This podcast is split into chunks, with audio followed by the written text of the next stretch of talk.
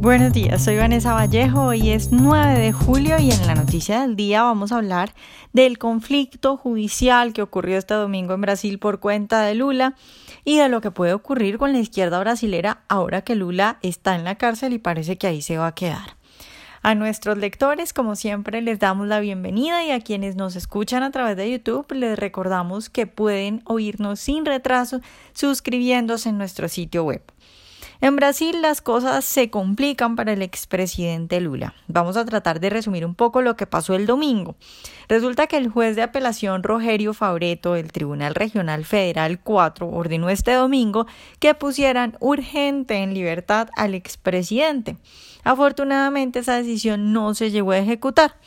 Lo que sucedió fue que este juez aceptó la petición de habeas corpus presentada por diputados del Partido de los Trabajadores del PT para que el exmandatario abandonara la cárcel en la que se encuentra desde ya el 7 de abril. Recordemos que el líder del Partido de los Trabajadores cumple una condena de 12 años y un mes de cárcel por corrupción pasiva y blanqueo de capitales porque aceptó un triplex, un apartamento de lujo en Sao Paulo, como pago de la constructora OAS por sus favores políticos, por darle contraticos a esta constructora. Ahora bien, íbamos en que el juez Fabreto ordenó que dejaran en libertad urgentemente a Lula, pero resulta que afortunadamente antes de que Lula fuera dejado en libertad, el juez Sergio Moro, el famosísimo Sergio Moro, responsable del caso de Petrobras en primera instancia y quien condenó a Lula a nueve años y seis meses de prisión en esa primera instancia, dictó un auto en el que cuestionaba la competencia de este señor Fabreto para liberar a Lula. Además, un tercer juez, el señor Joao Pedro Gebrán, responsable del caso de Lula en segunda instancia, intervino también bloqueando la orden de excarcelar al expresidente. Sin embargo, este señor Fabreto insistió en su decisión y horas más tarde, después de que todo esto había pasado, volvió a decretar la liberación del expresidente. Y bueno, ante ese conflicto le tocó el turno al juez Carlos Eduardo Thompson Flores, que es el presidente del tribunal. Y Thompson finalmente decidió ayer en la noche mantener a Lula en la cárcel.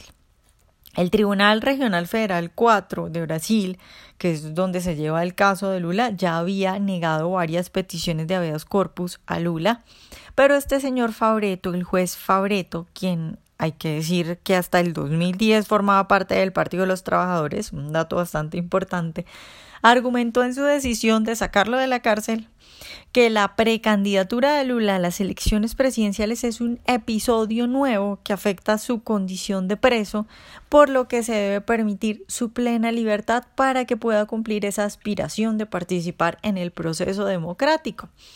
Y es que hasta ahora el expresidente encabeza todas las encuestas. Lula sigue de primero en las encuestas sobre intención de voto a la presidencia, increíblemente.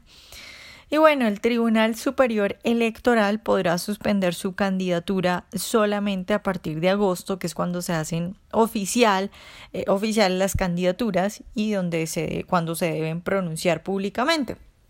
Entonces solo hasta ese momento van a poder decirle a Lula que no puede eh, ser presidente de Brasil. Recordemos que las leyes en Brasil prohíben que alguien condenado en segunda instancia como el Lula, que ya está condenado en segunda instancia, sea candidato presidencial.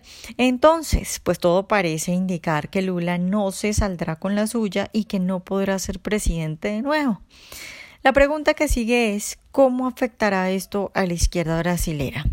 ¿Logrará el Partido de los Trabajadores conseguir un nuevo líder que pueda cautivar a todos los votantes de Lula antes de octubre cuando se realizarán las presidenciales?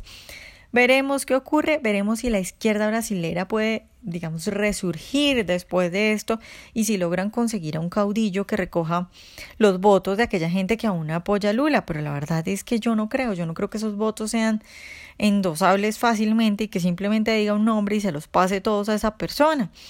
Creo que igual que en otros países como en Chile, Argentina, acá en Colombia, la izquierda terminará dividida sin un gran líder que los mueva, en este caso porque Lula va a estar en la cárcel y va a terminar ganando la derecha, una derecha en Brasil bastante polémica y bastante criticada.